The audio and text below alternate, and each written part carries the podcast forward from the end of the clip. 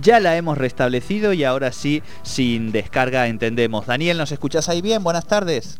Sí, perfecto. Disculpen, pero... No, por favor, disculpanos vos, totalmente, pero además porque era un ruido que habíamos sentido aquí, creíamos que era solo esto y que, que finalmente, bueno, lamentablemente estaba haciendo, pero ya estamos aquí para poder charlar contigo.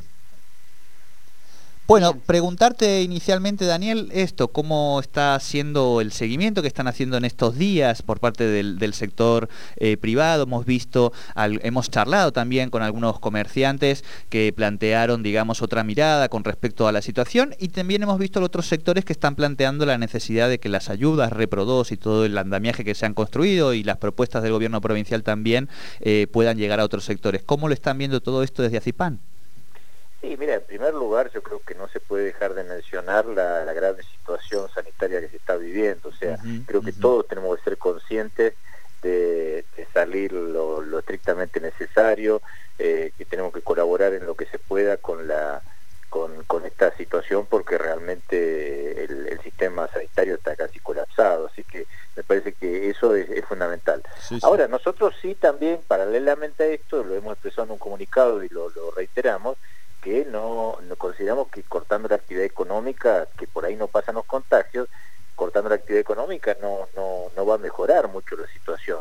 Eh, de hecho, sí hay una circulación menor en las calles, la gente eh, creo que por su responsabilidad individual y también un poco de temor que hay, hay mucha menos gente circulando y yo creo que eso, eso va a ayudar.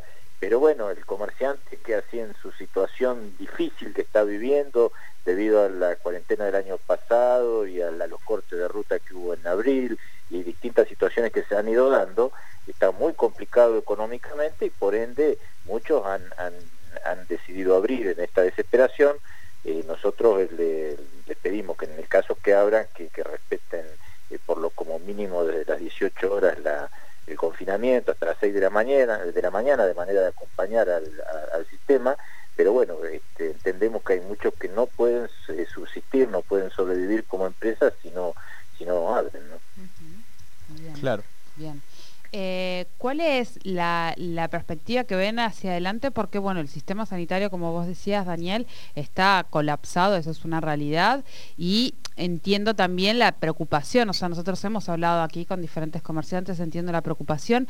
¿Este balance eh, funcionaría o todavía mm, no sería suficiente para esta situación que un poco describías recién eh, respecto a comerciantes que vienen de un año muy complicado, cortes de ruta que también complicaron más la situación y ahora esto? ¿Sería suficiente con esto de poder, eh, porque ahí también hay otra situación y en eso también consultarte, aprovechar, hay gente que menciona que el tema del delivery, que el tema del takeaway no les funcionaría en algunos rubros eh, y en eso por ahí conocer cuál es tu opinión o cuál es la opinión que tienen en ACIPAN respecto a esto.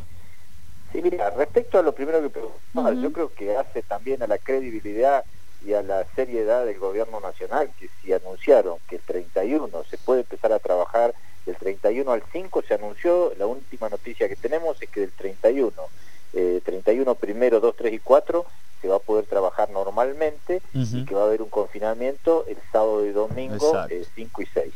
Esperemos que eso se cumpla, porque si vamos a hacer como el año pasado, que, íbamos prorrogando los distintos este, cierres, eh, entramos en una, zona de eh, malestar general y de descreimiento generalizado. Así que me parece que, bueno, la última palabra que tenemos es esa, yo quiero creer que eso se va a respetar, porque, por otro lado, insistiendo con el argumento que te di al principio, eh, está claro que no, nosotros tenemos estadística de cuántas personas se han contagiado dentro de los, de los comercios, de las empresas, y, realmente es mínimo.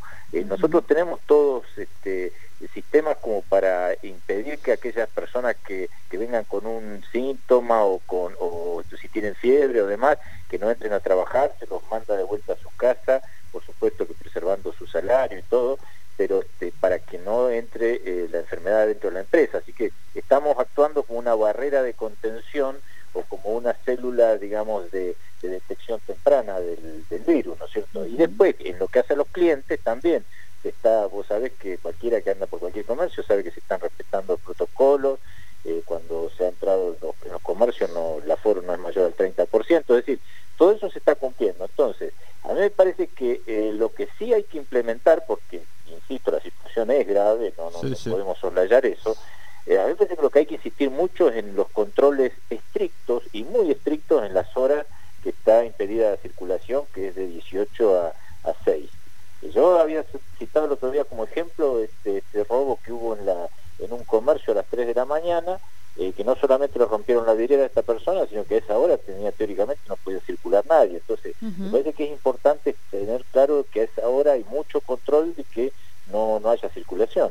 Entonces me parece que se puede también atacar desde ese punto de vista eh, sin eh, restringir la actividad económica, que como saben está muy complicada, y no solamente de los comercios, toda aquella actividad cuenta propista, los jardineros, los este, pintores, sea, todo aquel que, se hace la changa diaria para, para llevar el, sustento a su casa, eh, no puede dejar de trabajar. Es una situación, ese 50% de pobreza casi que tiene nuestro país está reflejado también en esa situación. Entonces son aspectos que hay que contemplarlo, porque el Estado a su vez no está en condiciones de asistirnos, pues el Estado eh, el año pasado nos asistió con los ATP, con créditos, pero hoy, hoy realmente no están en condiciones. Entonces me parece que hay que ser realista y, y analizar qué es lo que se puede hacer y qué es lo que no. Claro. Sí, y no perder de vista esto que, también usted decía, ¿no, Daniel? Que es, eh, esta es una situación que nos, nos para, digamos, eh, frente a las dos posibilidades, o sea, siempre se pierde, digamos, ¿no? Entre salud, economía, este, que son como las dos variables en las que siempre hablamos, es pérdida, ¿no? No hay una fórmula que, que, que nos saque de esto sin, sin, pasarlo. Así que en ese marco también es importante los, las, los pasos que se van dando, que vayan siendo coherentes y previsibles con, por parte de las autoridades, ¿no? Para que después, en esta frustración que todos tenemos, que nos da bronca, que además uno pierde guita, otros pierden familiares, otros pierden todo y demás, tratar por lo menos de que haya un poco de, de, horizonte, ¿no? Así es, este, previsibilidad eh, mínimamente, o sea, entendemos que la enfermedad es imprevisible, pero este, mínimamente las autoridades nos tienen que dar cierta previsibilidad.